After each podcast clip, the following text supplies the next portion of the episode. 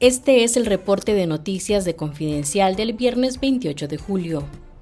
La dictadura orteguista reactivó en Managua y otros departamentos varias gasolineras de la sancionada DNP Petronic, cerradas desde marzo de 2020 como resultado de las sanciones estadounidenses. La gasolinera de las colinas en Managua es la última en reabrir esta semana, pero desde 2022 se han dado las reactivaciones de estaciones en Managua, Carazo, Granada, Masaya y Chinandega.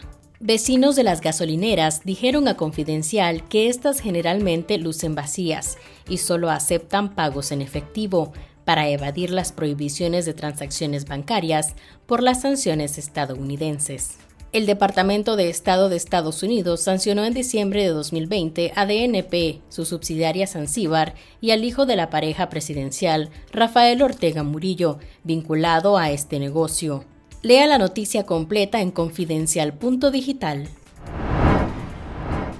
El régimen sandinista canceló la residencia y obligó a salir del país a Fray Domingo Pepe, quien vivía su retiro en el municipio de Río Blanco en Matagalpa, confirmaron fieles católicos. El religioso llegó a Nicaragua en 1970 y ayudó a construir dos templos católicos en Río Blanco, cuya alcaldía lo nombró hijo directo, y nombró una calle peatonal en su honor en 2004, según el medio local Mosaico CSI. La dictadura de Daniel Ortega mantiene los ataques a la Iglesia Católica de Nicaragua y mantiene tras las rejas al obispo de Matagalpa, Monseñor Rolando Álvarez.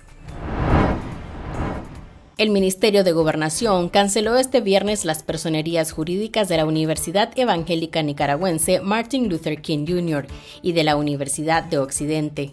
Gobernación señaló que las cancelaciones se dan a solicitud del Consejo Nacional de Universidades CNU y el Consejo Nacional de Evaluación y Acreditación, que alegaron que estas casas de estudios no cumplían con los requisitos mínimos de calidad y cometieron irregularidades en su oferta de educación superior. El ente estatal mandó a las autoridades de estas universidades a entregar sus registros académicos y el traspaso de sus bienes al Estado, mientras que el CNU reubicará a los estudiantes en universidades públicas. Aproximadamente 17 universidades privadas fueron canceladas por el régimen desde 2022, año en que empezó esta práctica de control estatal de la educación superior.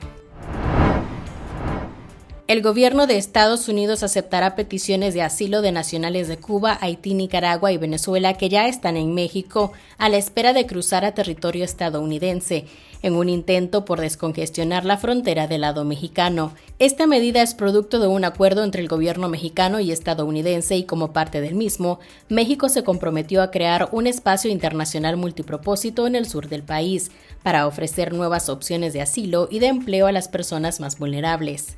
La Casa Blanca no precisa en qué consistirá ese espacio internacional multipropósito y el gobierno mexicano aún no ofrece detalles al respecto. Actualmente la principal vía para solicitar asilo en Estados Unidos es la aplicación móvil CBP One, que solo ofrece 1.250 citas diarias para presentar los casos ante las autoridades migratorias estadounidenses.